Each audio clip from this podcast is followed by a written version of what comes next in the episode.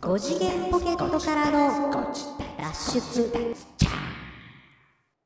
どうもどうも5次元ポケットからの脱出トランペットのヒロでございます。あの、多分ね、今日もね、僕あんま喋りません。そんなんばっかり言うて。サックスのニーナです。5次元ポケットからの脱出略して。5時だ。略さずに。5次元ポケットからの脱出。ボケて。5次元ポケットからの脱出。なんだよ、わかんねえよ。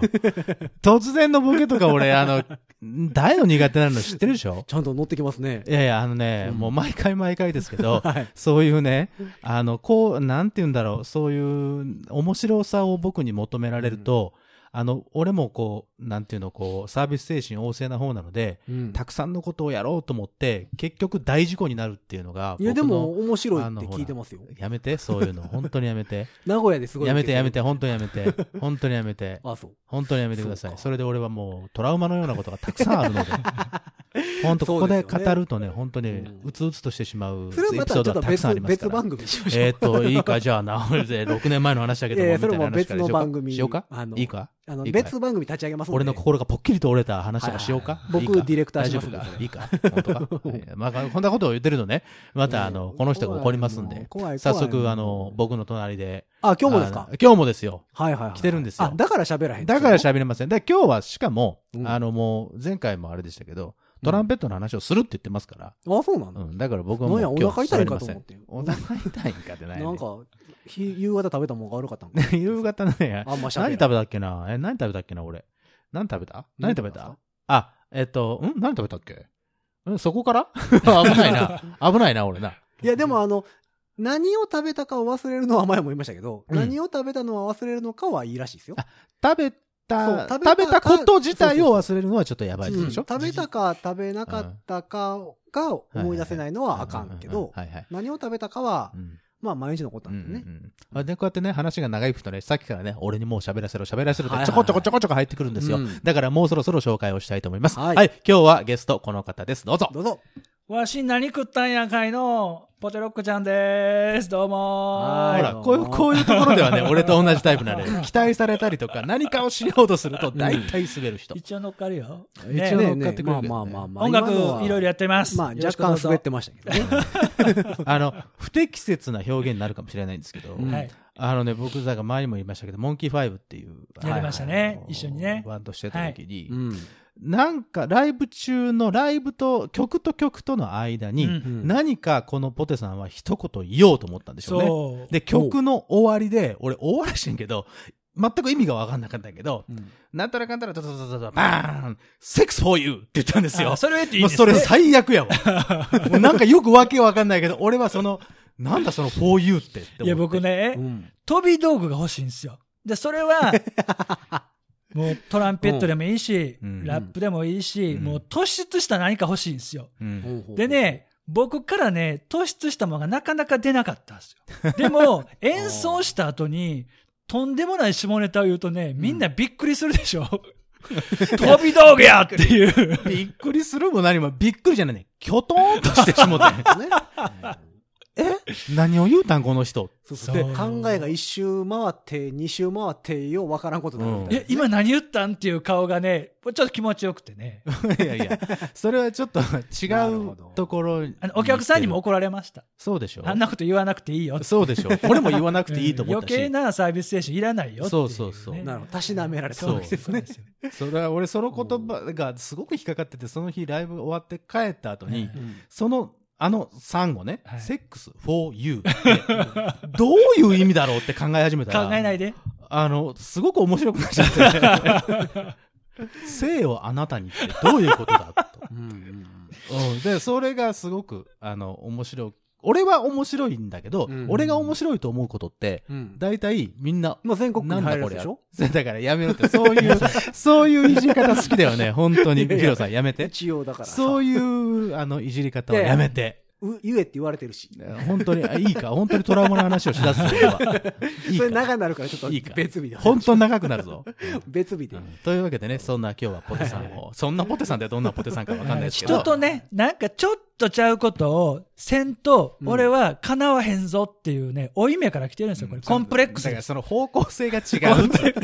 じゃあ俺もよく言われたの。そのお前も方向性が違うってよく言われたんだけどあなたも方向性が違うんですよ、困ったら大きい声出すみたいな。そうそうそう、そういうの、そういうのと一緒で。うんなるほど。一回ね、モンキーファイブね、一回だけ東京お呼ばれして、うん。で、向こうのバンドさんで、あの、いろいろことなんかグッズがあったから、サインくださいとか、いろいろね、ほうほうほ僕らは全然売れてないんですよ。やけど僕らもサインくださいみたいに言われて、ううんサインしてもと思って、なんかいろいろ面白いコメントを書こうと思って、はいはい。サクソンね、あの、ニーナさんおっしゃいました、ふんふんふん for you をね、ガツー油性のマジックで書いてあったんですよ。うんそしたら向こうのそのバンドさんのボーカルから、やポテさん、それはないですね。真顔で怒られて、ほら。えー消しましたね。そうでしょ。はいそういうこと黒で塗りつぶしたいいキャラといけないキャラがいる。普通に怒られた。うん悲しいねそうそうそうそう。怒られたらシュンとなるんですね。そうそうそうそう。そうそうやね。そうね怒られたら、それは俺も似てんだけど、怒られたらそうそうそうそうシュンとなって思ってなる、もうそれ以降もう元気ゼロになっちゃ。うんですよね。なんかやらな、なんかやらなと思って。そう、そう、それがね、から、空回りして。そうそう、わかるわかる。その気持ちよくわかる。下ネタで。そうそうそう。はい僕、あれですよ。前回、一回もそういう下ネタ言ってないですからね。ちゃんと大人になりましたから、僕は。もうちゃんと成長してますから。40超えて。40も超えて、40も超えて、そうです大人になったかちゃんと大人になってますから。やっともうそれはわかりますよ。大人だから。いい大人だから。もうね、下ネタとかに頼ってるようじゃね、ゴールデンタイム出れないから。これもね、前も言いましたけど。出てないだろ。いつかはゴールデンタイム。出てやる。どの枠で出るかそう、そうなんですよ。そう。だからそれをね、うん。日々悩んどるわけですよ。日々悩むなよ。だからトランペットで行こうかなとなったけどう、んあかん。トランペット叶わへん。ほうほうほよし、じゃあ、コンポーザー作曲行こうってなった時に、作曲の一流の大体ピアノバリバリ弾けるんですよ。うんうまあまあ、鍵盤は弾きますよね。けへん。うんこれやばいと。うん。チェケラッチョラップやってみました。うん。あんま歌詞覚えられへん。これやばいと。まあ、量、量が増えますからね。そうそう。いろいろこうやってね。うんで、いろいろかじってはいるけども、その、表面だけじゃなくて、ちゃんとね、僕ね、音楽はちゃんと好きなんですよ。クラシックにしろ、ジャズにしろね。うんだけど、なんか、人とちゃうことせなあかんと思ったので、一個のジャンルをこうズドンと行くよりかは、ちょっとミーハー的な感じに、うんいろんなジャンルの、なんか、そこを浅く浅くたくさん掘ってきたタイプなんですね。うんで、さっきあの、オフマイクの時にちょっと話してたんですけど、うんジャズのミュージシャンのスタンダードの人僕ほとんど知らないし、実はレコード僕たくさん持ってるんだけど、うん持ってるけど聞いてないっていうね、コレクターだけしてるっていう。んんんそして、そのプレイヤーとかのうん一部分一部分をサンプリングしてつなげて違う曲にしたりとか、そういうことはしてたんですよ。変わった。だけど、その曲、だからマイルス・デイビス知ってるけど、曲有名な曲しか知らんし、でも実は家には結構あるんですよね。うんうん音聞いてないけど、うん。そう、通ってる、通ってることになるんかな。うん。だけど出会ってはおるね。そうそう。で、ジャケットで、これかっこいいって言って、大学生の時とかにジャズのレコードめっちゃ買い漁ってるんですよ。はいはい。だからそういうことはしてるんですよ。うん。うん。だけど、ジャズの、その、何ですか、アカデミック的な、その、理論的なとことかは、あの、ジャの字も学んでなくて、うんまあ、ジャズって3文字やから、ジャーまで学んだら、まあまあもう。図だけやね J の字も、J すら学んでない。6割6分は言ってまあ、す。そうか。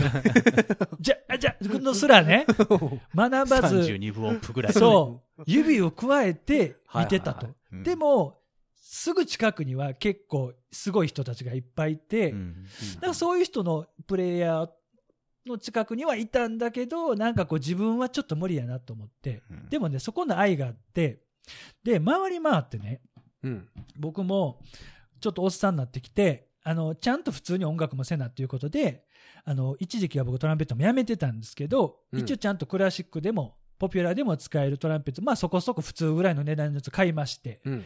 とかちゃんと練習するようになって、うん。あの、講師の資格とかと取ったんですよ。ほいほいほい。実はね。うん。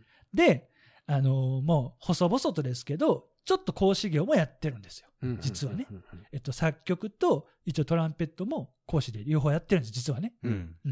で、そこでです。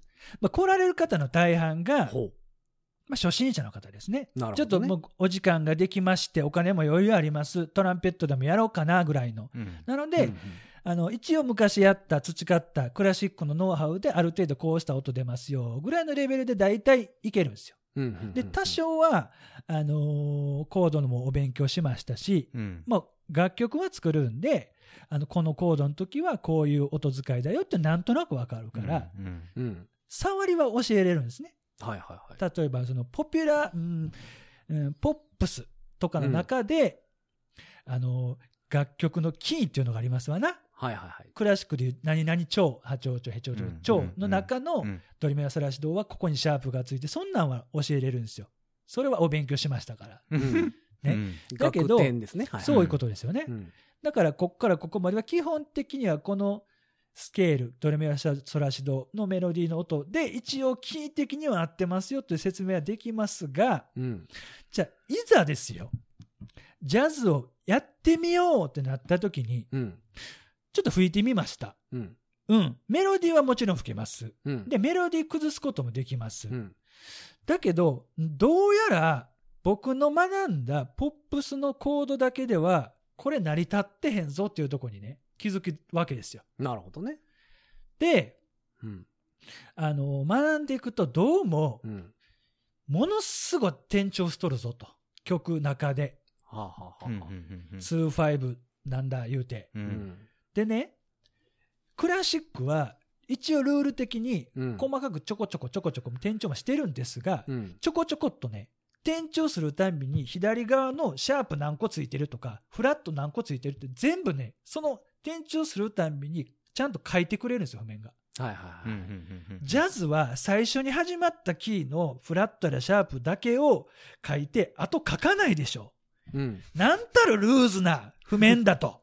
はいはいはい。で、うん僕そのジャズのね、うん譜面を世に出回ったスタンダードの譜面とか目にした時にね、うん。見ました。はい。で、ジャズミュージシャン、それと一緒に吹いてるやつ誰もおらんでしょ？うん。テーマのメロディーが書いてあるわけですよ。うん。みんな崩しまくってて、それ通り吹いてるやつほぼおらんがなっていう。うん。それ通り吹いたらダサいがなみたいなね。ううんん。これどうなっとんねんってことなんですよ。この辺の、はいそこに行き着きましたどうね。なっとんねんハテナから、うんこれはジャズなんなんっていうとこで、うん。僕もここ1年半、2年ぐらいはうんちょっと勉強しつつあるんですよ、今。なるほどね。そこで、このジャズをね、うん。もうだから高校の時からちょっとジャズを習おうかなっていうね、うん。このヒロ大先生に、その、ジャズを学んできたトランペッターとしての目線で、うん僕いろいろね、ご意見をいただきたいんですよ。ジャズって何ぞやと？そうそうそう、うんそうなんですよ。さあ、前回言ってました、えーこのコーナーが始まろうとしております。これはこれ、マジっすよ題して、ポテさんの、ヒロさんに何でも聞いてみようのコーナーイそうですエーイこれもしかしたらレギュラー化するかもしれませんから。これ、これ、マジのやつ。今日のポテロック。今日、今日、今日のワンコみたいに言うな。毎回ポテさんからのメッセージ来るようになって。ああ、そうそうそうそう。お便りのコーナーってえー、ポテさんからです。あの、面白くない理論の話ばっかりになりますけど、大丈夫ですか膨らませられへんやつ。そもそもですね、えーっとね、ポテさんがはい。悩んでいるところが、はい。若干外れてはいるんですよ。そんなこと悩むな。いや、じゃなくて、あの、ジャズ勉強し始めた人あるある落とし穴に、あ、何？教科書ばっかり読み上がって的な。ね、頭からハマってるから。ああ、そうですね。で、ジャズってな、ジャズとクラシックの違いって何かっていうと転調しとる、転調してないとか、あその譜面がどうこうっていうよりは、あ言語の違いなんですよ。言語、ほう。うん。あの、例えば、えっと、日本語とはい。英語ってはい。全く単語が違ったり、発音が違ったりするじゃないですか。で、英語とフランス語ははい。また違うじゃないですか。はいっていうのと一緒で、クラシックと、えっ、と、ジャズっていうのは、はい。言語っていう面で見れば、はい。その何かを言葉を発してるっていう共通点はあるけど、はい。使ってる単語とか、その発音が違う。っていうのが違いなんですね。なるほどね。だから、クラシックの喋り方のまんま、うん。ジャズの曲とかジャズの楽譜とかを吹いても、ジャズにはならないんですよ。そうですね。あ、それはなんかわかる。うん。で、うんそのうんコードを勉強してうん確実に合っているであろう音を並べて、それをクラシック言語で喋ったらうん間違って聞こえるんですよ。ほー。これ不思議なもんで。ほえー。うんだから全く日本語が通じない人にずっと日本語で喋ってるみたいほー。う。その英語しか分からへんやつにずっと日本語で喋りかけてるみたいな。それがまあ行くとこまで行って熱量があれば伝わるんですけど。もう。熱量だけで日本語でなんとなく通じるやつとかまで行くと。ゴリゴリのクラシックでもジャズに聞こえるんですけど。その普通の状態では通じないんですよ。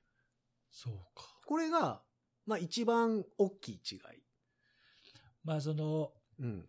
わかりやすく言うと、だからアクセントの取り方とかね。このリズムの乗り方とかはちゃいますわな。そうそうそうそう。そうねだから、うんえっと、いわゆるクラシックでお勉強する内容あるじゃないですか。うんそうそう四分音符はこう吹きましょう。八分音符はこう吹きましょうこうやって書いてあったらこういうアクセントがつきますっていうのが、ジャズでは全く違う理論があるんですよ。で、そうなんですよあのちょっと専門的になりますけど、なってください。それは聞きたい。四分音符あるじゃないですか。はい。四分音符が書いてありますと。はい。で、えっ、と、僕たちで言うところのアーティキュレーションと呼ばれる、はいえっ、と、それをどういうふうに演奏するかっていう、えー記号とかがあるじゃないですか。はいはいテヌートだったり、スタッカートだったり、はい。っていうのが何もついてない、うんプレーンな状態の四分音符はい。があると、クラシックの業界では四分音符の長さ全部伸ばすんですよ。そうです。四分音符やからね大。体そうです。四分音符やからね。そうです。渋 いさあ当たり前なんですタン、タン、タンってこう、拍に合わせてねはいはいはい、音変わりますからでね。、ジャズ屋さんがはい、そのプレーンの四分音符を見た場合、はい。そのプレーンの四分音符は半分の長さで演奏するって決まりがあるんですよ。知らんよそう。でそれ、このはね、何にも書いてないんですよ。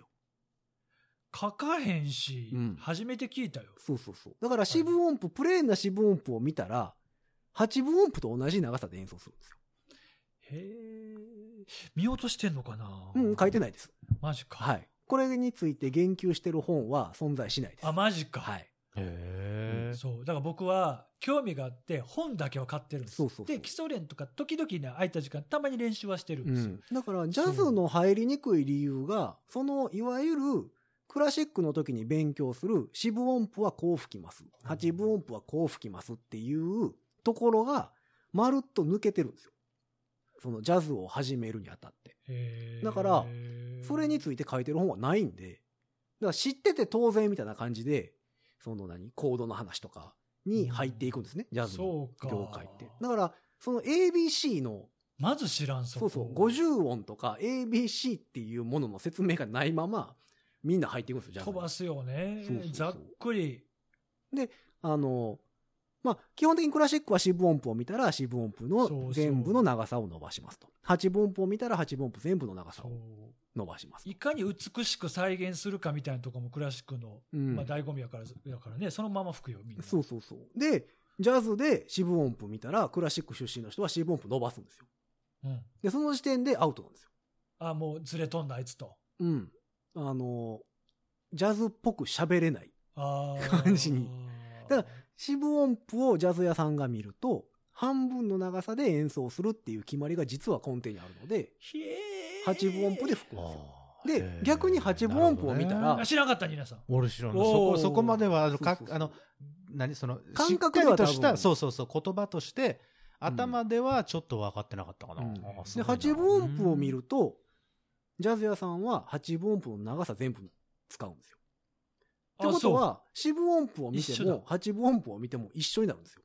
もう頭のアタックのとこがあってれば、四分も八分も一緒の感覚で取っちゃうっていう。そう、だから、えっと、ジャズの的、な。えっと、スタンダードの楽譜を見ると、基本四部で書いてあるじゃないですか。あれ、書くの楽やからと、そういうことじゃないんですそうです。あ、でもそうでしょ？はい。そう、そう、そうなんかなと思って、うんあのーざっくり書いてると思って。なんとなくです。あの、ね。こういう曲だよっていうのさえ伝わればいい。そうそうそうそうそう、そうなんじゃあとは、好きにやってっていう書き方なんで、、その、まあ、すごい雑な言い方をすると、めんくさいの嫌いなんですよ、ジャズ屋さんって。で、その、セッションとかするにあたって、じゃあ楽譜ありますと。はいはいはい。見たときに、八分九分だ、八分音符だ、四分音符だっていろいろ書いてあったら、もうそれにキー取られるじゃないですか。はいはいはいはい。で、それでも歌、歌えなくなってくるんで、あもう、なんとなくでいいよっていう。パッと見てパッと吹けるようにしてっていう。ラフなんだね。そうそうそう。まあ、あくまでもロードマップなだけであって、あの、そうそう。だから実は、その半分の長さっていうのがそうか。決まってるんですよ。うんジャズ理論として。言っといてよっていうね。そう。で、これ多分ね、音大でも教えてくれへんちゃうかな。ああ、そうなんですか。はい。あら、うん、言ってよ。そうそうそう。いや、だこれを、ここまでちゃんと体系的に知ってるミュージシャンもほとんどいないですへし。ーうんあの、だからニーナさんはフうんァンク系ずっとやられててね。うん。で、僕も、なんかポピュラーなバンドはちょこちょことか参加してるし、ちょっとファンキーな感じの曲も吹いたりとかするから、うん。なんとなくね、それをそのまんま、パーンって綺麗に吹いてたわけではないのでね、うんなんとなくその、歌い方って歌い方とうんか、アクセンあトの付る程度き方とか、ある程度は知なんってるとなくし思うんですけどね。は聞いてはいたから、だけど、それがそう、もともとそうなんだよっていうのは誰も教えてくれなかった。そうそう。で、えっと、42歳の春です。バカボンのパパじゃないですか。はいや、だから結局、あの、まあ、ジャズ屋さんってどっちかというと画が強い人が多いんでうんうんうん、そのね、譜面に指示されるのを嫌がるんですその、まあ、歴史的なものも含めて。で、あの、アクセントとかが書いてあるとう、んその通り吹かないといけない気がするじゃないですか。まあそうね。だから、何も書かないように書いてないね。うんでも、アクセントのつく位置っていうのも、実は決まってて、ね理論として。こことこことこことここには絶対につきますっていう理論があるんですよ。で、それは、えっ、と、まあ、誰も教えてくれないというか。そう。で、もともとそのなジャズ理論っていうのは、後付けで発展したもんなんで、ああ、そう。うん、あの、すげえ演奏するやつがいるなと。そうなんですね。で、その、その辺の界隈のやつらは、まあ、一子相伝っていうか、その、なんていうの、聞いて覚えるはいはいはい。人らがいっ落語やぱいお。って、で、聞いて覚えて、みんなやって、やり始めていろんなとこで広がったやつが、うわ、なんかかっこええ、何やってんねやろって思うやつがいっぱい出てくるわけですよ。ほんなら、そいつらに向けて、学問として教えてあげれるように、うんあの、偉い人が音楽学を専門としてる人が。いや、この時はねこの、このコードをね、こういう風に使っているんだよって。で、この人が使っているこのスケールはね、こういう名前があるんだよ、みたいな。ほその、例えば、何ですか、フリージアンスケールとかう。覚えた。最近覚えた、全部それ。まあ、これに関しては、覚えたから。これに関してはデワクラシックなので、あ、そうですか？モード戦法なそう、ので教会音楽。全部やっと覚えた。はい。これはだから、ねえっ、と、うん教会の賛美歌の流れのものなそうですかの。で、でも最近よくジャズで使われる、えっ、と、ハーモニックマイナー、パーフェクトフィフスビロースケー、ールとか。それも最近覚えた。知ってる。それ、そ今こ、、ピローって言わなかった。枕って言わなかったよ。じゃあ、あれでしょ。ハーモニックマイナー、えー、フィフィス、ビ、ビローでしょ。はいはいはいあれ一個抜けてない？え、ハーモニックマイ、分かってね、この間それね、勉強してて、H、HMB5 マイナスでしょ。そう、ポテさんの P が抜けてね、さっきね。あ、そうか、B。ハーモニックマイナーパーフェクトフィフィスビロー。はい。フラットでしょ？フィ ?5 度目をフラットにしてるでしょ？5度目。そうそう ?5 そうそう度目の音をね。まあ、えっと、あれでしょ？まあこれどっちかというとね、完全5度したっていうだけなんですけど、あの、だから、わざと難しく名前をつけてるんですよ。ね音楽学としてこんなんね、言うのも大変やん。だから、いや、僕この曲で、このソロの今吹いてる、あの、次の3小節圧を、じゃあ、ハーモニックマイナー、パーフェクトフィフス、ビロースケールを使って吹こうって誰も思ってないんで。思ってないよね。その、そんなん思ってるうちに通り過ぎるんで。そう、だだからね、そこなんですそよ。うそこなんですよ。てテンポもめっちゃ遅くやらないと間に合えへんので。そう。今ね、すごい。もうだからね、僕実は、その、えージャズ理論の本と、うん。と、今やっぱこんだけ情報社会になったから、うん。この曲をじゃあ勉強しようとなった時に、うんもう本も持ってるんだけど、プラス、インターネットで、それでアナライズとかコード解析ってやってくると、結構ブログでそういうのを解析してってアップしてる人がいて、で、やっぱちょっと見解違う場合もあるんだけど、うん予習できるのね。で、そういうとこで、お勉強としては時間はかかるけど解析はちょっとずつできるようになってきて、で、これをどういう時に使うかとか、一応は分かるようになってきた。だけど、じゃあさっきおっしゃったみたいに、じゃあこれを使って吹いてみようって言ってる間に、もうポンポンポンポン小説が変わるわけで、リズムに。うん一瞬やったりするからそれが出てくる。その時に、ほんまにジャズ屋さんは、そのコードのスケールスケールでほんまに吹いてんの？ここが僕はハテナなんですよね。吹いてないです。ほら、出た。もうほら、そこいやいなんですよ。や、もちろん吹いてる人もいますよ。人もいる。はい。あ、そっか。あの、ただ、その、そもそもの成り立ちとして、あの、ジャズの成り立ちとしてね、はい。その、例えばラッパ吹きが、はい。えっ、と、今まで、その、ビッグバンドとかで、ダンスホールで仕事してましたと。はい。もうこれつまらんと。はい。で、よ夜中に集まってはい、セッションしてビバップができたみたいな。話があるじゃないですかは。で、その時に、あの、ビッグバンドとかでは使わなかったコード解析の理論が出てくるんですけど、なんかわからんけど、俺吹いてんのヒップじゃねえっていう。うところから来てるんですよ。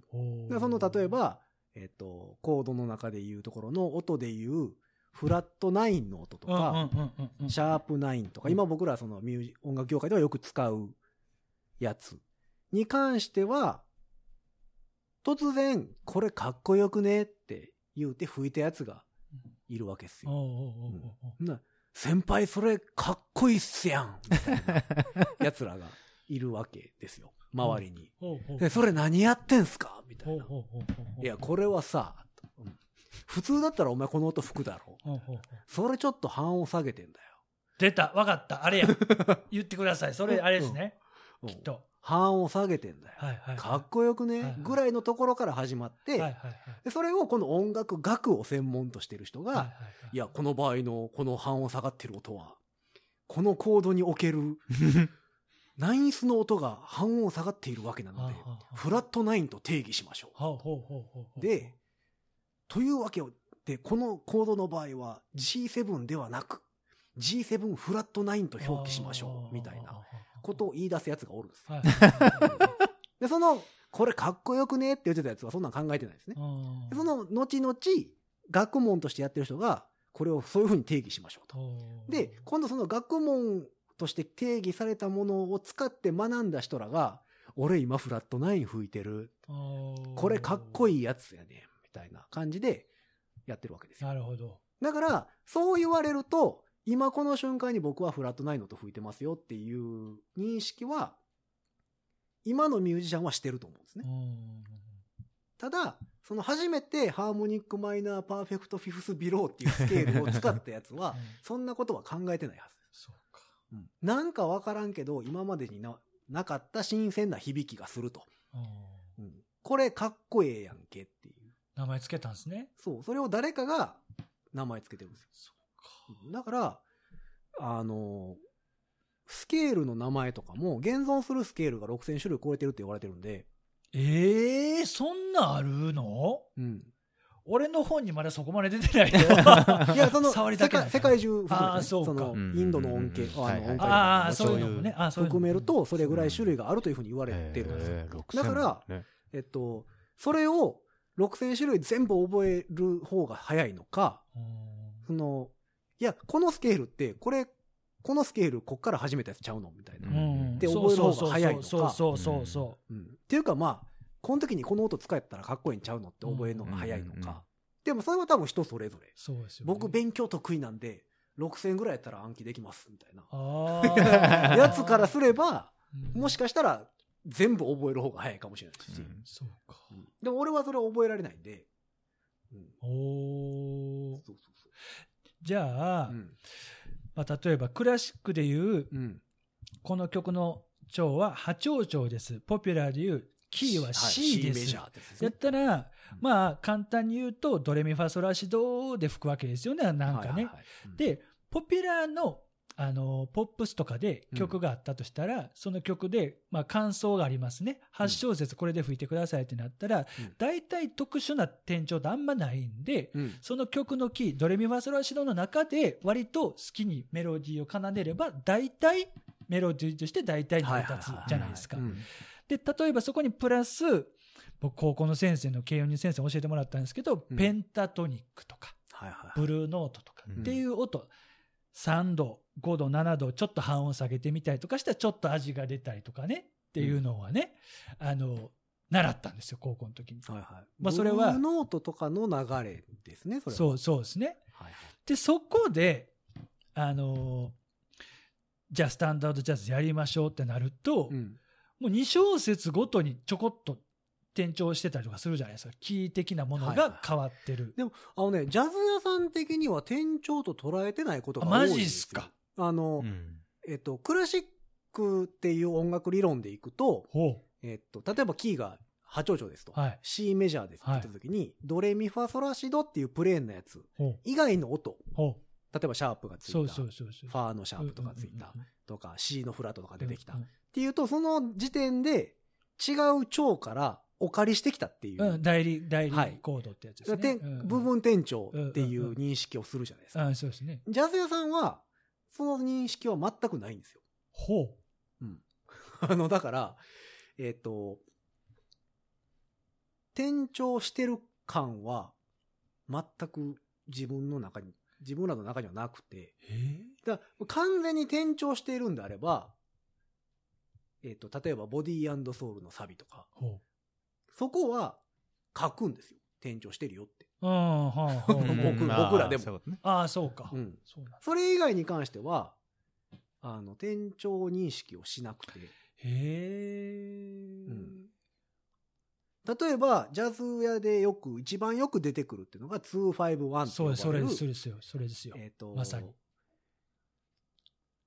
一番落ち着くに至るまでに、ここを通ると、曲っぽくなるよっていうコード進行が2、5、1と。そうそうそうそう。d マイナー、G7、C っていうそう動くそうそうそうそう。やつそうそうそうそう。が、ジャズの根幹にある。そうですね。で、音楽の成り立ちとして、教会音楽から始まって、初めは一度だけで完結してたんですよ。うんうんうん。C メジャーっていう曲があったら、C っていうコードのみで曲が終わったんですね。うんうんうんうんで、これじゃ面白くないってなったのがクラシック中盤ぐらいで、うんその時は1度から5度に行って1度に行くうんっ。ていう流れが音楽の全体として出来上がった。そうですね。で、それでも1位から5に行くのってなんか唐突じゃねっていううんやつが出てきて、じゃあ5に行くまでに何を入れたらいいかっていう時に2っていうものを。入れようっていうそうね。あのうん。流れができたうんんですよ。が251っていううん今でもよく使う。あの、作曲とか音楽の基礎になってるやつがあって、これまたジャズ屋ですよ。うん。ジャズ屋さんが、つまんなくね？またこれじゃね？っうんて言い出したわけですよ。ほんなら、今度何をするかっていうと、25を増やしたらいいんじゃないのっていう理論に至るわけですよ。めっちゃ入ってるからそさ。う。で、だからそれは転調ではなくて、今まで1度うん。に向かって2度5度はって入れてた25を、じゃあ、今まで1、2、5、1って流れてたのあ。も、うんこの2っつうのをゴールに設定したら、ここ2と5入れたらええんちゃう？そうそうそう。また分けてね、それを。そうそうででもここを2、5ってすると転調してるやんって。そうそうなるからそうなんで譜面がめんどくさくなるでしょ？めっちゃめんどくさくなるんですよ。書くのいっぱいになるやから。僕めっちゃそれをね、うん。ちゃんと書いて、めっちゃ解析1時間ぐらいかけて1曲やってんですよ。うん。で、その、いや、めんどくさくね？って、めんどくさいです。パッて渡されて嫌じゃね？嫌です。言う人がいっぱいいるわけですよ。ほんなら、もうええやん、3、6で。うん この2に対して2、5やから、1に対しては3、6やん、みたいうんな。うん。だからクラシックの人がその6、6、7っていうのを見たら、転調してるんですよ、明らかに。うん。6っていうのはマイナーでしかありえないので、うんその、ほんまやったら6マイナーなんですけど、うんそこを6、7って表記するってことは、違う、あの、調整に転調しているっていう認識をするんですけど、ジャズ屋さんは、いやもうええやん。いや、そんな、そんなもん、もういい、そんなんいいなよっていう。そんなもん。いや、そんな、ちょ、ちょっと行っただけやんか、みたいな感じですよ。その、いやいや、ちょっと店寄ってたぐらいの感じ。例えば、じゃあ、あのー、耳の、その音感のいい人うん。は、例えば、その基本的なスケール、例えば C やったらドレミファソラシドうん。の延長プラスパーって吹きますわな。はい。やけど、その一種の部分転調してる時に、普通にコードにシャープが入ってきたり、フラットが入ってくるコードが鳴ってると。うんでそのまんま吹いちゃうと、音当たってまう時ありますわな。はいはいはい。そう、そういう時は耳のいい人はうん、ふっと逃げれるんでしょうけど、うんその音。そうじゃない人はどうしてるんですか？やっぱ結局スケール学んでそこだけっていう。結局ね、あのー机の上で学んだことっては、実践では使えないことがい多い。やー、めっちゃ勉強してんのに、今。いやいや、だからあの、全くね、別物なんですよ。その、そこがね、リンクしない人が多いというか、マジか。うん。いや、俺部分店長めっちゃ知ってんねん っていうやつあが、ーそその、めっちゃ演奏うまいかと言われると、あーまあ、それはそう、いうわけじゃなくてそうやね。それはそうやね。うん。で、えっ、と、ぶっちゃけた話をするはいはいと、すごいぶっちゃけますけど、はい。あの、ドからドまでシャープ、フラット含め12音はい。存在するじゃそないうですか。そうそうそう。えっ、と、すべての曲で、すべての音が使用可能なんですよ。えー、そんな？何吹いてもええみたいになるやん。そうそうそう。で、あの、何吹いてもいいんですけど、あの、その TPO をわきまえれば、ああ、そうか。そう、だから、お前その音っていう音を吹いたとするじゃないですか。はい。こう、セッションとか行きましたと。はいでじゃあ自分のそろばんになって、なんかもう明らかに外れてる音を吹いたとはいはいはいはい。で、外れてる音を吹くと、自分も、なんとなく、あれ？外れてんちゃう？って思うじゃないですか。思う。で、周りも、外れてねって思うじゃないですか。ヒヤヒヤする。でしょ？で、ヒヤヒヤしてるから、外れてるように聞こえるんですよ。で、外れた音から、半音どっちかに降りるか下がれば、うんうんうん降りるか上がれば、うんうんうん絶対にコードトーンに行くんですね。まあまあそうですね。ううんん。だから、外れてるっていう認識自体がそもそも間違ってるんですよ。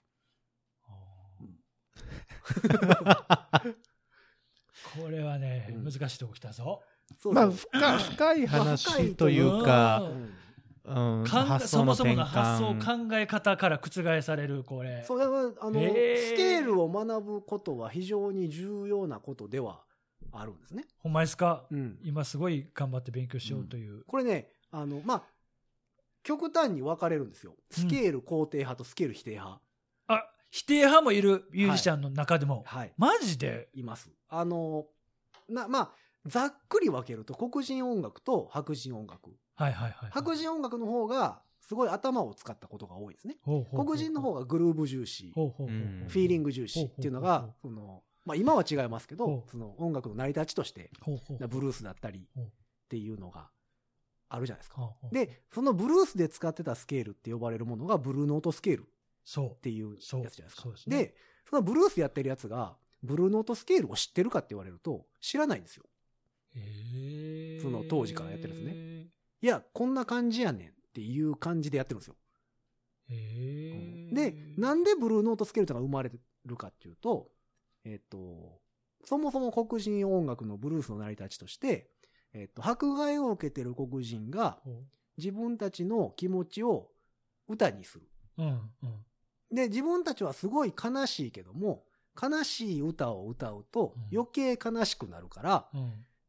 明るいコード進行で、そうね。陽気な曲多いですもんね。奏でようとんんうんで、も、陽気やねんけども、やっぱり隠せない部分が出てくるっていうのがブルーノートの成り立ちなんですよ。あー、で、音楽理論的に考えると、えっ、と、3度のフラット、うん、そうね。そうそうえー5度のフラットそう。そうそうっていうものがブルーノートであるというふうに定義されてそう。るんですね。うんうんうんうん現代音楽では。でも、実は、それは大きな間違いなんですよ。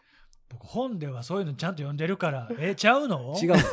えっと、西洋音楽、西洋音楽は基本的にピアノの上で成り立ってるものなので、うん。うんあの、本来のブルーノートっていうのは、フラットの3度とメジャーの3度が同時になった音のことをブルーノートって言うんですよ。うんただ、これは、その、紙の上では表現できないのでで、も、ミのナチュラル、3度のナチュラルうん。ですよって言ってしまうと明るいんですよ。うんで、便宜上、フラットの3度っていうふうに、なるほど。あの、書いてある。んですうね。うん。ん。でも本来はその2つが当たっている。どちらにもいける、どちらでもない音。そうですよね。のことをブルーノートっていう風うに、ん。決まってるんですね。でそれを3度のフラットです、5度のフラットです。って言うてるんですね、今は。そもそもがね、その、現場と、あの、お勉強が、乖離している部分というか、なので結局は、そのスケールをいっぱい知ってるから、アドリブがかっこよくなるかって言われると、そうではない。そこはね、僕、僕自身は違うと思うんですよ。なるほどな。うんだけど、まあ、やんわり勉強してきて、違うなと思って言えてるから、説得力あるんですよ、それあのねやっぱね勉強して、あ、これはこういうことなんだなって理解することは重要やけどそう、ですね。だからその、何、人の言葉、人が考えたやつだけで言うてても思んないっていうか、ああ、で、君はどう思うのみたいな部分が抜けるんで、そうか。そうそうそう。いや、だから別に、いてるんですよ。その、明らかに外れてる音しか吹かないやつあっていそうのも。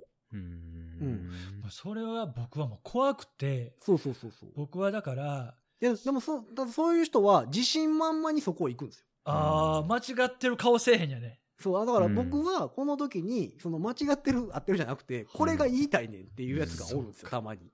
で、そいつがね、やたらと説得力あるんですよ。あ、そうか。そういうフレーズやねんっていう。そう。で、そういう人らが、こう、有名になってくるので、その後追いの理論作る人らが、いや、あの人が吹いてることだから、これはミストーンではないはずやっていうふうに認識するわけですよ。ということは、これはなんて定義すればいいんだと。そうか。だから、アウトしていくフレーズ、うん例えば半音ずつ上がっていくフレーズが半音ずつ上がっていって、さも外れていってるように聞こえるやつ。っていうのも、ああ、この人がやってるからあれ正しいはずやねんけど、みたいな。なるほど。外れてってるやん、みたいな。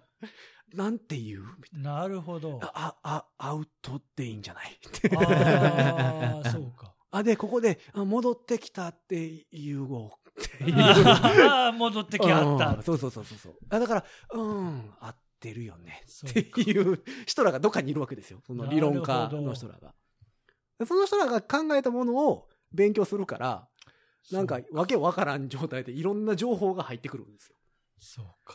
アウトについてっていう理論書ある、あるぐらいやからね。うん、ありますおね。ああ、そうか。う。うんん そんなん、ほっといたれよってなるんですけど。でね、やっぱきっとね、当たり前にしょっちゅうこう演奏してるプレイヤーの人はもう現場で叩き上げるで、うんああ、外れた、こうしようって、その場でなんかこう、なんとなくで、こう言ったらうまくいけんじゃねって言ってノリで、なんかこ、そうなんかこう、反射神経的にも持ってると思うんだけど、僕めったに人前で演奏しないので、うん外したらどうしようっていうとこで、そうそう恥かきたくないから、ちゃんといやもうだって勉強したかな人前に立ってラッパ吹いててる時点で恥ずかしいんですから。そんなもん。おお、うんなんかそれ真理だね。うんなるほど。そんなもん哲学みたいなこと言って。うん人前、人前で大勢の前でなんか楽器一本持って一人で吹いてるなんてもうそれよっぽど恥ずかしいことやってるから。それ以上に恥ずかしいことないですからね。そうか。で、ね。だから結局、あとその現代にいっぱいある、その、えっ、と、新しいとされてる理論。あるじゃないですか、スケール、新しいスケールだったりそのコンテンポラリージャズにおける理論であったり、っていうのがいっぱいあるんですよ。ほで、それって、一人で成り立たない理論が多くて、例えば、えっ、と、ジャズのスタンダードやりますと。はで、譜面に書いてあるコード進行を、ピアニストが例えば弾いてると。いはいはいそうですか。はそのピアニストの耳が悪いとい。、うん自分が例えば難しい理論で、このスケールを使ったこのフレーズを吹きますと。で、吹いたときに、ピアニストが例えば C って書いてあるから C って弾いたら合わないんです。そうね。うんで、ピアニストはピアニストで、あ、この人がこうやって吹いてるから、C って書いてあるけど、この音入れたらんとあかんなとか。そう、テンション入れる人今いるもんね。どんどんどんどん足していくもんね。でそこ吹くんやったら、これはちょっと抜かんとあかんなっていうのを、みんなでやらなあかんので、うんその、例えば前にいる人だけが、なんかすげえこと、いろいろなこと知ってでか、後ろの人、まあ普通のジャズしか知らんとかやったらう、ん。成立はしないんですよ。なるほど。うんうん。だから、どっちかが外れてるように聞こえるんですよ。なるほど。まあでも、まあどっちかが外れてるように聞こえるとなると、前でビャーって吹いてる人が外れてることの方が見多い。見やすい。うんうんで、あの人なんか、なんか難しいことやってるけどあんまかっこよくないよね。あでも同じことを、その、そういう理論が分かってる奴らとやったら、なんかめっちゃかっこよくない？みたいそうなったりなんでするし。これやっぱ普段ずっとやり続けてる人が、うん。きっとあの音楽のなんか運動神経的な部分が発達してるから、うん。よしノリで、あ、そうきたかって答えられると思うんですね。うん。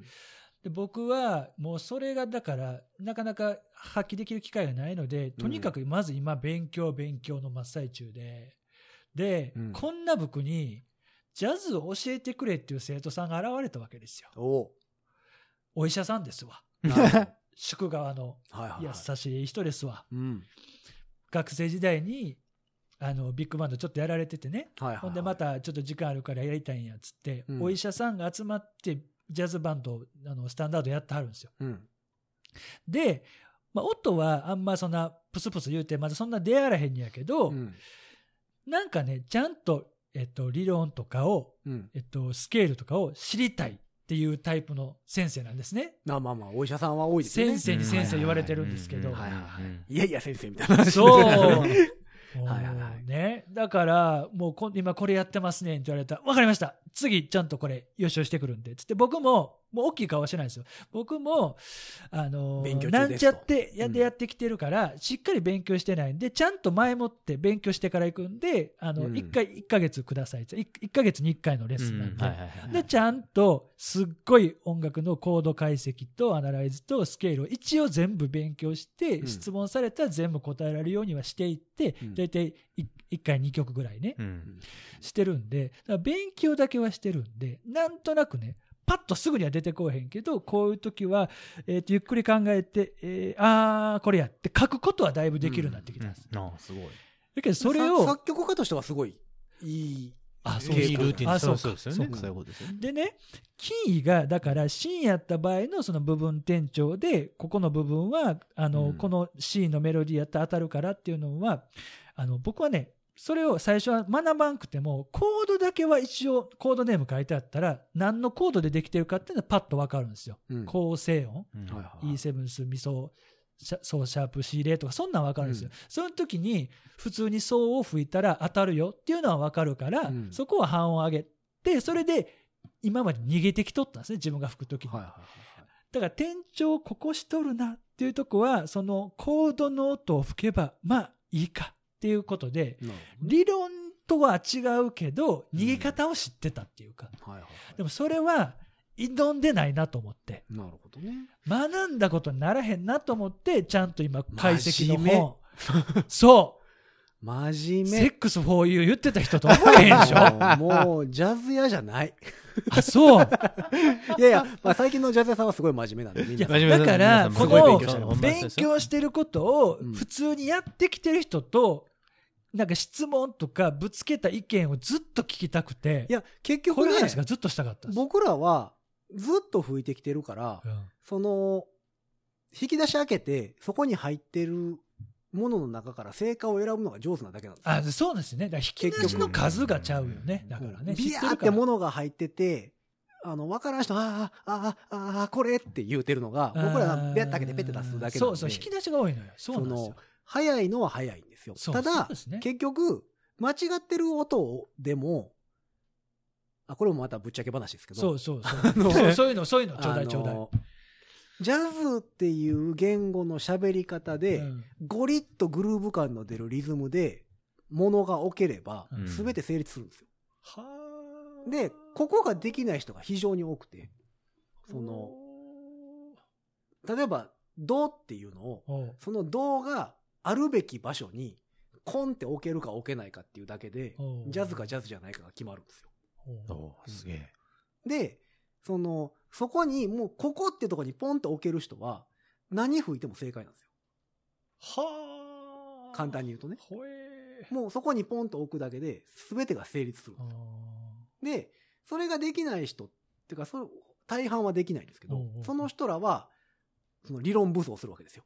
あだから、だからそう、僕はそうなんですよ。まだ怖いから。で、その一個だけここに置くのがすごい怖いから、そうそうそう。そ4う。つ5つ固めて、そう。ここ、この辺っってそういける音をちゃんと見極めてから吹かないと、要よ。僕、まあ、この辺にちょっとこう、置かしてもらったら、だいたい、まあ、7割、8分ぐらいは枠ないですよね、みたいな。そうそうそうそうそうそうそう。で、そのゴリゴリの人っていうか、その、ジャズ言語がしかバシッと喋れる人は、一個のものを、ここですって置かはるんですよ。で、このリズムの喋り方ができるっていうのがジャズやる上で実は一番重要で、そうね。そう行動云々は後で何とでもなるから、うんその、まずはそこが実は重要やったりするんですけど、だから別に合ってる音だろうが間違ってる音だろうが、リズムさえコンって入ってる方が大事なんですよ。へーだから、あの人合ってる音ばっかり吹いてるのになんかかっこ悪いな。ああ、そうそうそう、練習してて、うん頑張って、ここの、もうこの、ここ部分転調してるこの音とか全部書いて、うんマイナスワンとかカラオケのね、うんあの、YouTube とかアップしてたりするから、それに合わすと面白くなかったりするんですよね。そう、だからそれって、あの、政治家と一緒なんですよ。あの、う原稿書き屋さんが書いたやつを読んでる政治家と一緒なんですよ。ああ、合ってるけどあんまもんないな、みたいな。そう。なんか別に、そう。で、あんたはな、ど、どうなのよみたいな感じやんか。人が書いたの読んでるだけやから。すっごい今葛藤してて、うん葛藤中でまだ答えは出てないんだけど、うんで、一応曲のキーとか、うん。転調してる部分も全部キーは分かるようになってきたんで、うん、で、小節小節のコードに対するスケールを吹くっていうのは諦めて、はいはい。そのこっからここはこうキーに変わってんな、4小節が変わってんな、4小節変わってんなっていう、その中で、一応ブルーノートとペンタネック、一応なんとなくは出るから、うん。やってみようかなと思った方がまだ自由度は高いから、なるほど。どっちが向いてんやろ、えーみたいなサックスでいうとこのコールマン・ホーキンス理論ですね。あ、そうなんですか。曲のキーでいく。そうそうそうそうそうそうそうそう。で、えっ、と、コルトレーンとかになってくるほとう、コードでいく。うんうんうん、あ、コードの、ああ。だから、えっと、各駅停車なんですようん。すべてのコードを各駅で止まっていく。で、コールマン・ホーキンスなんかは、全体のキーでいく。ほんで、サックスで言ったらオーネット・コールマンとか、あの、フリージャズの人は、うん何も関係なく行くんですよ。旅立っていかはるんです。あの、そんなん知りたかった。うん。ニーナさん、そういうの通ってるんですか？いや、僕はわかんないです。えっとね、で、こう今聞いたんは、僕ね、うん。これほんまにお世辞でも何でもなくて、うんあの、まあ僕、作曲のお仕事もさせてもらってて、うんえっと、じゃあ録音しましょうってなった時に、あの、ソロある時ね、絶対ニーナさん呼ぶんですよ。はいはい。ありがとうございます。ニーナさんのソロ、ほんまにお世辞じゃなくてめっちゃ好きで、ありがとうございまあのね、す。あの、なんていうんですかね。恥ずかしいんでやめてもらっていいですか？なんていうんですかね。、その、だからそ恥ずかしいんでやめてもらっていいですか？と当時は、うんえっと、そのクラシックプラスアルファポピュラーのコードの流れぐらいしか知らんくらいから今ほどジャズのその今も大したことないんですけどお勉強してなかったんですよね。うん。だから難しいことは知らんやけどうん。なんかねパンチがあるというか分かりやすく欲しいとこにガンってくるんですよニーナさん。はいはいはい。ここでこう来て欲しい時にの音をちゃんと選んでズバッと言ってくれるんですよ。うん。分かりやすくて。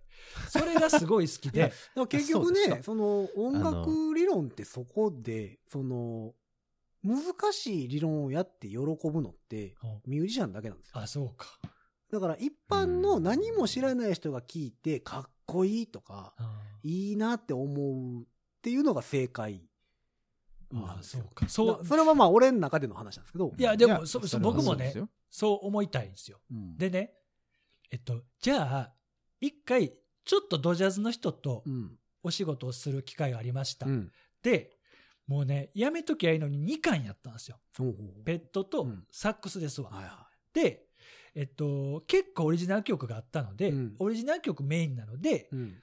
演奏、普通のテーマ演奏部分、メロディー演奏部分は問題ないです。うん。で、はい、ソロですってなった時に、うん僕普段そんなには吹かないんですけど、うん2巻しかないから、どっちかが吹かなしゃあないんですよ。うん。だから大体1対1に近いぐらいになってくるんですね。はいはいはい。で、交互に吹きますってなるわね。うんってなってくると、僕はそのさっきおっしゃった曲のキー、うん。プラス3度5度をフラットにしますぐらいはなんとなくは分かってるし、うん。苦手なキーだったら練習していくので、はいはいはいはい。まあ、吹けるは吹けるんです。うん。だけどね、どのソロも曲調は変わってんのになんか似てる、似たようなソロなんです。引き出しがないから。うんそれしか僕武器がないから。はいはいだから間違ってないし、それなりに老けてるし、一曲単位だったら、ガチンコでやり合ってる風に見えるんですよ。うんだけど、その人は引き出しいっぱい持ってるから、うんそういう吹き方もできれば、うんコードに合わせて、コロコロスケール変えたりしてきよるんですよ。なるほど、お、ね。何？どこ行った？それあ、ちゃんと戻ってきてるみたいなね。うんはあはあそれはでもね、やるなぁ、みたいな。最終個人の好みになるんですけど、うんあの、こんなこと言うと僕敵が増えるからあれなんですけど、はあのーライブやってるとするじゃないですか。はいはいで、お客さんとして、ライブハウスに行きますってなった時に、はい例えば、ちょっと遅れて入るとするじゃないですか。で、カランカランって入った時に、ソロ中に入ってくるとするじゃないですか。はいはいはい。で、そのソロをパッと聞いて、うん何の曲かわからんミュージシャンは嫌いなんですよ。おー。そおーなるほどね。メロが立ってて、なんかテーマに沿ってじゃないけど。だから、例えば、彼流行ってますと。はい。で、僕途中遅れてきてもうて、途中でサックスソロから入りましたと。はいはいはい。何の曲やろうわからへんなでもコード進行はなんか聞いたことあるなみたいな。で、テーマ戻って、ああ、枯葉かってなるようなミュージシャンは大っ嫌いなんですよ。へー。じゃあ枯葉じゃなくていいやんって。ソロだけやればいいやんって。へー。テーマいらんやんって思ってしまう人なんですよ。思ってたジャズの人と違う。そういう人もおるってことだやね。から結局だから、そこは、枯葉やったら枯葉を尊重しようよと。ああ、なるほどね。いや、だからその枯葉をモチーフになんかいろんなことすることは別にあかんとはもちろん言わないし、なんかもう、和訳ちゃんになっていろんなことするのは全然いいと思うんですけど、あくまでもそこにそのなん、枯葉やったら枯葉っちゅうもんが通っててほしなるほど。なるほど。うんい。じゃなきゃ枯葉をやる意味がないんじゃないみたいな気はするんですよ。それやったらもう、そのコード進行だけで、うんテーマもなく、ソロだけやればいいやんなるほど。テクニックを見せたいんであれば、もう、うん、そうね。そこだけでいいやんってなるほど。で、わざわざその、枯葉のテーマつけるんやったら、それ失礼じゃないみたいな。なるほど。で、真ん中だけ聞いたら全部一緒やんみたいな。うん。なるほどねで。何の曲でもええやんみたいな。っそうか。て、あの、思ってしまうんですよ。マジか。うんだから別にだからそのテソロの中でテーマを吹けっていうわけじゃないし、まあまあまあねうんうんうんうんそのそうね。まあその中枯葉と分かるっていうのも、うんまあ個人差があるので、一概にこうしてほしいっていうわけじゃないんですけど、んあ、なんか枯葉やってんねんな、みたいな。おその映画見えないと絶対嫌なんですよ。ーなるほど。もうあの僕すごい絵、絵の人なんで、ああ、そうか。曲、なるほどね曲は全てはいはいはい絵で感じる人なんで。僕もそうでした。でした？で過去形？したでしたでう、ん。で、知らない世界を知ってしまっては、いちょっとかじってもうたもんやから、うんこの理論。理論的な、そしてコードとかコードに合わせてススケール変えるっていうね。うんだから、逆にこっちをまだ勉強してなかったから、うん今こっちを勉強するのは楽しい、すごい。うんあそれは楽しい全然老けてないんだけど、まだう、んこれに合わせて。そう、だから俺の中で部分店長とかって、例えば黄色い太陽の中にう、んちょっとオレンジ混ざった。でも太陽じゃないですか。う。うん、そうですね。でも、黄色じゃないのが入ってるじゃないですか。こいつ部分店長なんですよ。俺の中ではねう、んイメージとしうて。んで、そ、のオレンジの度合いが増えてくれば、ちょっと、なんか、理論で言うと難しいものがふ含まれてたり。そうね。うんそう。で、でもなんかもうほんまに今風の人とか聞くと、太陽をこいつ緑で描いてるやんみたいなやつもおるわけですよ。うんでも枠として見れば、おそれ太陽やなっていうのがわかる。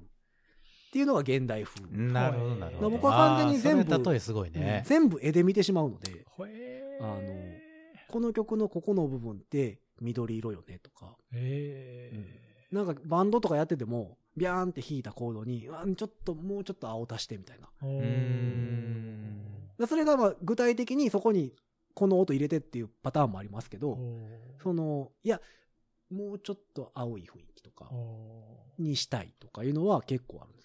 で、その青いっていうのは僕が思ってる青だけじゃなくて、その人が思ってる青を足してくれればいいのでなるほどね。そこが合致しなくても別に。にいいんですよ。あ君はこれが青く見えるのね、みたいな。あ、俺ちょっとそれ赤紫寄りやけど、まあそれもありか、みたいな。で、こっちでちょっと青く戻すわ、みたいな のもあったりするんで。うん、なるほどう。ん色と絵で見るんで、僕は。ーなるほどね。うんそこが難しいですけどね。いろんな筆とかペンを持ってはるからやで、これ引き出しの中に。絵の具もね。そう、絵の具もいっぱい持ってるから。クレパスとかね。俺2色ぐらいしかないな。2色かよ。しかもあんま書けへんっていうね。そうでもないでしょ。そうだから、なんかソロ全部聞いて一緒の人って、なんかわからんけど白紙にとりあえずビャーって絵描く感じなんですよ。うん、で、何の枠組みもないまま書くんでう、んなんか結局出来上がりは同じ感じ。そう、でもそうソロに関しては僕そうやと思う。似てる。面白くない。自僕なん分でかも。は、やっぱりその、日によっては枠組み書く、枠組み書くとこから始める。やり方変えれるから、ね。こともあればうんうんうんうんその、今日は、ちょっと一色にバッと塗るわ。そこにこう、あの、線細かくみたいなのとかもあれば、ビャーって黄色く塗ったけど、ちゃうなって全部オレンジに変えることもありますし、うんうんっうんていうので、あの、雰囲気変え。る人なんで、僕はあの、まあ今情報社会でうんなんぼでもそのメーンってタダで聞けちゃうからね。うんあの、うん、自分のソロしょぼいなっていうのは重々分かってて、うんで、コード並べて、ここもうちょっとああしてみようっていう時に自分からは出えへんから、すごい人の聞いて、部分部分パクったりはね、うんそういうのはしてるんですよ。それはだって、あの、コピーはそうですよねから。だからね、録音時はね、だいぶうまく聞聞こえる風なんですよね。あなるほどね。パンチンパンチン。うんまあまあいろいろできるからね。で、はい、せーの、どうぞ、8小節16、どうぞ、アドリブ吹いてってやると、うん、引き出しそんなない、似たようなことばっか吹いてる、外れてはないけどもないっていうので終わっちゃう、いつも。まあ、だから結局自分が吹いてるフレーズを変える必要は実はなくて、それがかっこ悪いって感じるんであれば、それを変える必要はなくて。それをかっこよく聞かすにはどうすればいいかっていう方向に持ってた方が早いんですよ。ほう。でそれが何ちょっとリズムがよれてんのか、ほアクセントがついてないのか、っていうところを変える方が、音を変えるよりも早くかっこよくなるんですよ。うなるほどね。実は。たまた、ただ単純にここをめっちゃ大きく吹くとか。あーリズムアプローチ下手やな、俺な。うんそこが、実は一番重要だったり。うん変なしこう楽譜通り的確に吹くとかはね、ずっと練習してきてるから、うんそういうのはパッと割と吹けたりするんだけど、うんそうだね。好きに吹いてって言われた時のリズムアプローチがあんまりだな。分かってるんです、自分の苦手なとこ 分かってるんです。ねそう、だから、ポズさん、身の丈が分かってる人なので、そうそうそうそう。でしょ？そうんだから、それもまた、そういうねその、今日、今日さ、これでものすごく聞いてさ、大丈夫？机の上にものすごい鱗が落ちてますけど、目から、目からの鱗だらけ鱗鱗だらけでしょ？これね、掃除して帰ってよいやちゃんと本当、ええ勉強になりますわ。はい、これ、あの、いくら、1万円ぐらいですか？いや、もうこれ高いですよ。高いね、こいれね。これもいや配信数によりいや、ますから。こういう話はね、いや、こういう話はね、僕ずっとできますよ。ああ、まあね。いやじゃあ、オフマイクでしてください。でも俺はね、結構理論的にも結構特殊な人なので、あ、そうか。その、超王道ではないんですよ。もちろん超王道も勉強はしてますけあどー、自分が使ってる理論も、その、超王道からは外れてますし、自分が理想と思い描いてるものも多分王道からは外れてますし、あの、割と、うん。王道寄りなうんトランペッターって誰かおるんですか、ビバップやったらケニー・ドーハムとかじゃないですか？ケニードーと書いとくわ。聞くわ、もう書いてな。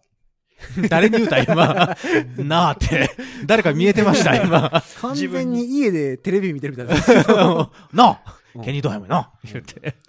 まあ、あのーうん。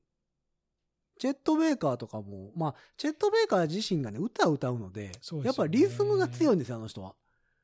チェット・ベイカーね、うん。えっと、この間何の曲やったかな、ねてっけ、いそしぎやとか、帰っておいでやか、なんか日本の曲のね、やつをね、うんチェット・ベイカーのやつで聞いたんですよ。うん。英語じゃないとわからないですよね。ザ・シャドウ・オブ・ヤスマイル。あそうそうそう、いそれねそしぎです。ね。はい。で、えっと、若い頃の録音のと、うん。あの人喧嘩して歯折れてってや、ね、はいはでしょ？あの、ステージで殴られて、そうそうそうそう前歯飛んだやつね。そうなんですよん。で、えっと、ちょっとおじいちゃんになってから撮ったやつであって、割とファンとかマニアはおじいちゃんのやつ好きなんですよ。はいでねね。うん音すっ、怒る怒られるいやいや大丈れないですすっ夫僕がそうなんですよ。プスプス、息の音8割ぐらい。フフフフーつって。うんで、メロディー吹いて、で、アドリブとかもね、もうフルートかなんかが吹いて、ペットほとんどソロあんまちゃんとアドリブ吹かへんかったりとか、吹いてもね、それこそ僕の勉強したこのスケールじゃないんですよ、全然。うん外れとんすよ。あれ結構外れてますけどってなって、うん。あ、でも一流の人なんだとも思って、うん。なんかだから、ああ、この勉強は全てじゃないなっていうのは思ったけど、うんさっきのヒロさんの話じゃないですか。そう。うん。だってファンあんだけおるわけやからね。いや、あの人はまあ歌心ですからね。ああ、そうう、んそう、そう。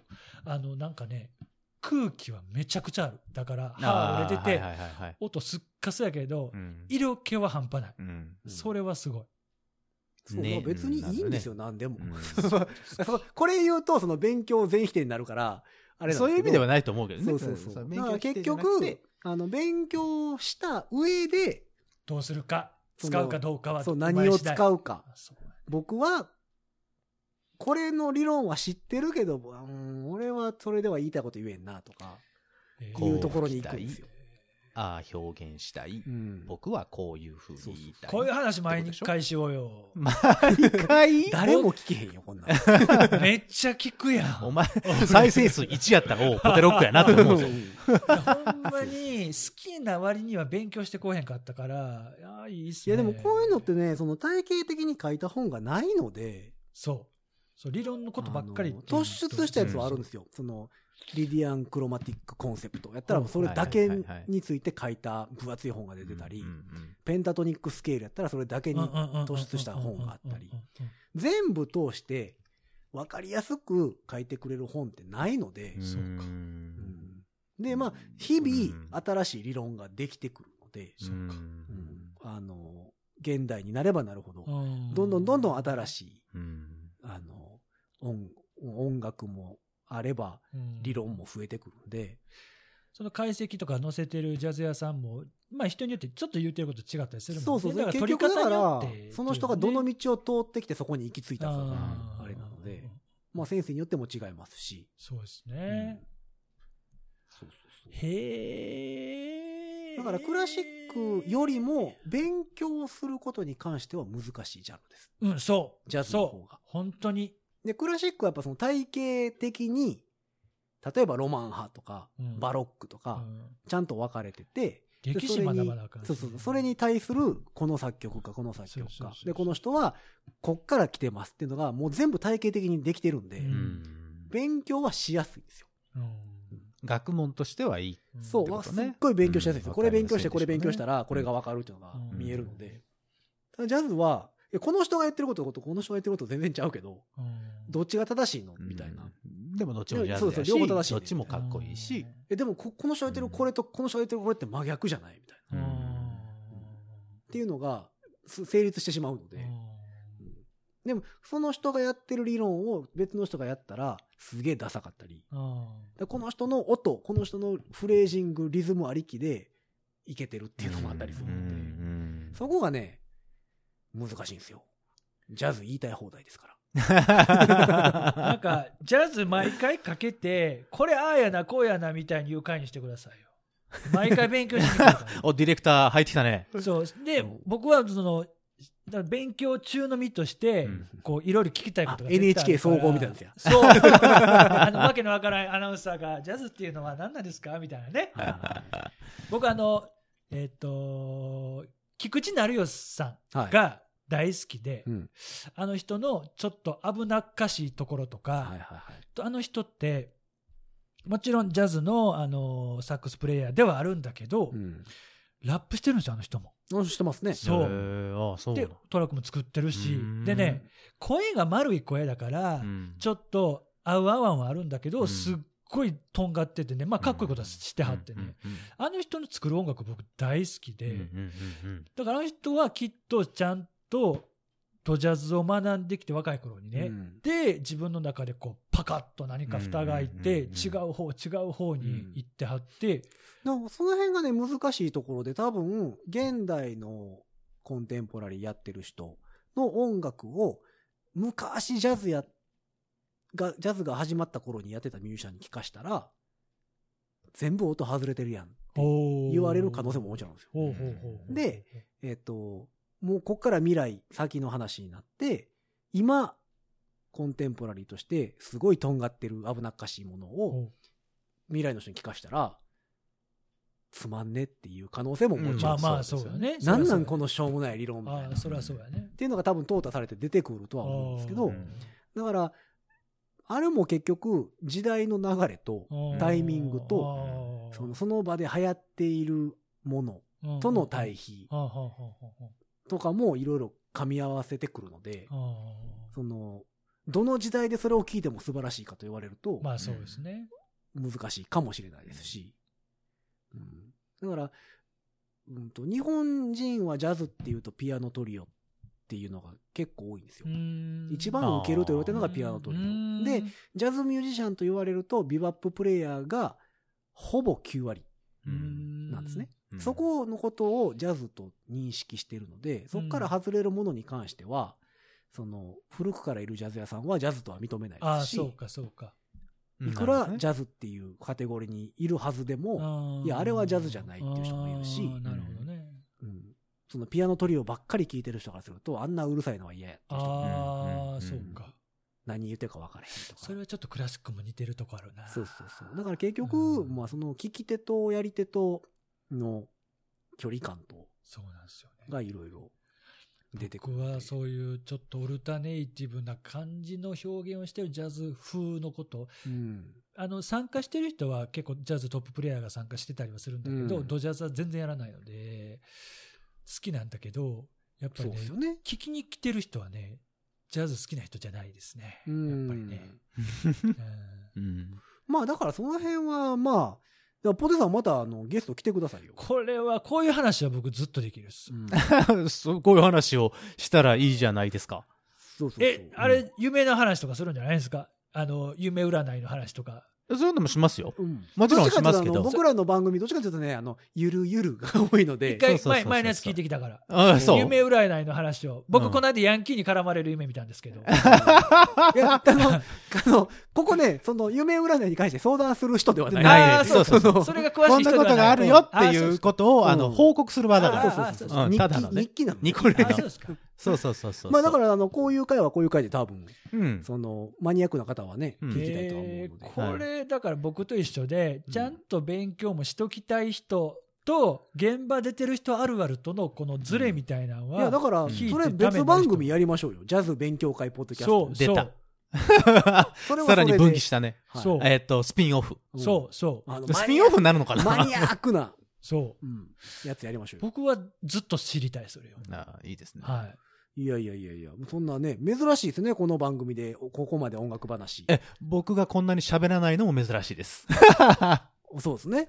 ずっと、あの、あ、そうなんだっていうのと、あと、ポテさんがいちいちすごく驚いてるというか、納得してる顔を見るのが、僕横顔見てるのがすごく楽しかった一応ですね。、神ではちょっと勉強してきてるけど、いや、うんそんなもんね、つってふわっとこう交わされるから、うんでもそれをやってる人が言うとやっぱ説得力があるから、なるほど、なるほど。えーっていう、書いてたのとちょっとちゃうねんけど、みたいな。そうそうそうそう、あれはね。そうそうそうだからあそういう意味ではすごく有意義な、うんその、ポテさんゲストね。の回、まあ何勉回、何回連続になるかわかりませんが、わかんないですね、これは。まあまあ、えーこのまま流してまうかな。そうね、それもありだねうん。あの一つ一つの流れとしてね。うんお勉強のうんうん会。いいじゃないですか。じゃあこれまた、あの、日程を合わせて、まはたポテさんもゲストに呼びたいと思いますので、ぜひぜひ。今後とも、よろしくお願いします。よろしくお願いしますこの回はちゃんと聞けます。この回はちゃんと聞けます。じあ、ゃあ、そうかい。一個前他の、一個前他の聞いた、他のやつは聞きたくないってこと。一個前は他のやつは。作、業しながら聞いた。作業しながら、いいんだよ、いいいんだよ、いいんだよ、いいんだよ。作業しながら聞くように僕らと、なんだこの野郎、夢のお話じさん、がダメだったのおじさんの夢占いの話、BGM にちょっとそうや作業してた。ろ？そうやろ？ああ、もういいよ。じゃあ俺、お前がゲストするから俺、来ないからな、全然喋んないからだからじちゃんとほら、ヤンキーの夢見たよってちゃんと予習して。る。それは、調べといてください。ちゃんと、嫌です。ヤンキーの夢。それは、ヤンキーなんだ。絡まれてるインターネットでお前。インターネットで調べとけよ、お前。次回までに1ヶ月ください。調べといてください。勉強しといてください。なるほどね。まあまあまあ、そんな一応僕もジャズマンなんで、あの、ジャズの話もできるんだぞっていうところをね、はいはいはい。ちょっとぐらい出しておかないと。いいじゃないですか。今日は、今日は再生伸びるんじゃないかな？伸びるぞ。これでもね、あの、ポテさんが何回聞こうか再生数は1なんで。そうだあ、そうね。か。同じとこからは1う。んそうそうそう。だから毎回 IP アドレス変えていただいて。そうそうそうそう。これ、あの、SNS つながってるミュージシャン多いでしょ？そうだよ。うんミュージシャンは、あ、じゃあジャズの話してんだ聞いとくかって来るんじゃないの？うんだからポテさんもだからちゃんと拡散してください、ね。あちゃんちゃんとしますよ。うんお願いしますよ。であのしますよ近所の電柱とかにも全部貼って。僕、ジャズの勉強しました。ジャズの勉強しています。もう近所、近所のポストにも全部こう、ポスティングして。ポスティングして。徐々にバレ出してきてるんですよ。家の周りで。あれ？お宅、旦那さん、あ、嫁とかにね、旦那さん、音楽の仕事されてる？っつって、ちょっとずつ音漏れてきとるみたいな。危ないね。ちょっとバレ気てきてるんですね。やっぱ、ポッドキャストに流しておきましょう、そこは。そうね、うんそうね、そうね。おたくさん、あ、おたくさんの旦那さん、ラジオ出てはる？あそうそうそうそう出てるんですよ、みたいな。よかったら住所も載ってとき載っけときます？か危ない危ない危ない危ない。危ない危ない。うんあんなとこも誰も来おへんやりましょう。ポテロックの勝手にレイジを。勝手にレディオ。うん。新しくやろうね。質問ばっかりになるよ。うんいいと思うよ。本当？ううんん知りたいこといっぱいあるね。うんいいや、だから、それみんなでメッセージでこう回答いただく形式の番あああいいじゃないですか。組。もうポテロック側の疑問だけしか配信せえへん。っていう。そうそう。いやだからね、あれ、僕が疑問を聞いてる人に投げかけて、うん。ほんで、私はこういう演奏してますとか、じゃ実際やってる人とかね、うん。私素人ですけど、素人的にはこうしてますみたいなね、こうした方が無難ですみたいなね、そういうのも聞きたいですよ、僕は。いいじゃないですか。じゃあ、新しいスピンオフ番組できます。ね。うん。できますって言っちゃった。ほんまやろうやろう。これはこれで またちょっと別で作ろすいません。じゃあまたあの、ポテ D と、あはいの、ヒロ D が。PD と HD が。はい。いろいろ遊びましょう。いろいろ遊遊びましょうで。なあもう番組パーソナリティは蜷川ためになるなんでやねん。待て待て待て。蜷川ソロコーナーでやりましょうね。はいまあというわけ、で、えっと、何回かに分けるか分けないか。はちょっとまだ編集してみてのお楽しみでございますがはいはい、えー本日の、本日と前回と、また、前回なのか、うんわかんない前々ですけどね回なのか、ぜぜぜぜぜぜ前回なのか、ぐらいまでの、えーゲストでございました。はいはいトランペット作曲家のポテロックさんお迎えしまして、お届けしてみました。はい。皆様、マニアックすぎてついてこれたかな？ついてこい。これはわからんけどね。もしよければ、いろんなお便りもお待ちしておりますので、はいはいぜひぜひ送っていただければとうん思っております。えー、それでは本日はこの辺で最後にしようかな。うん。5次元ポケットからの脱出、トランペッターのヒロと、サックスのニーナと、ポテロックちゃんでした。ありがとうございました。バイバーイ。じゃあね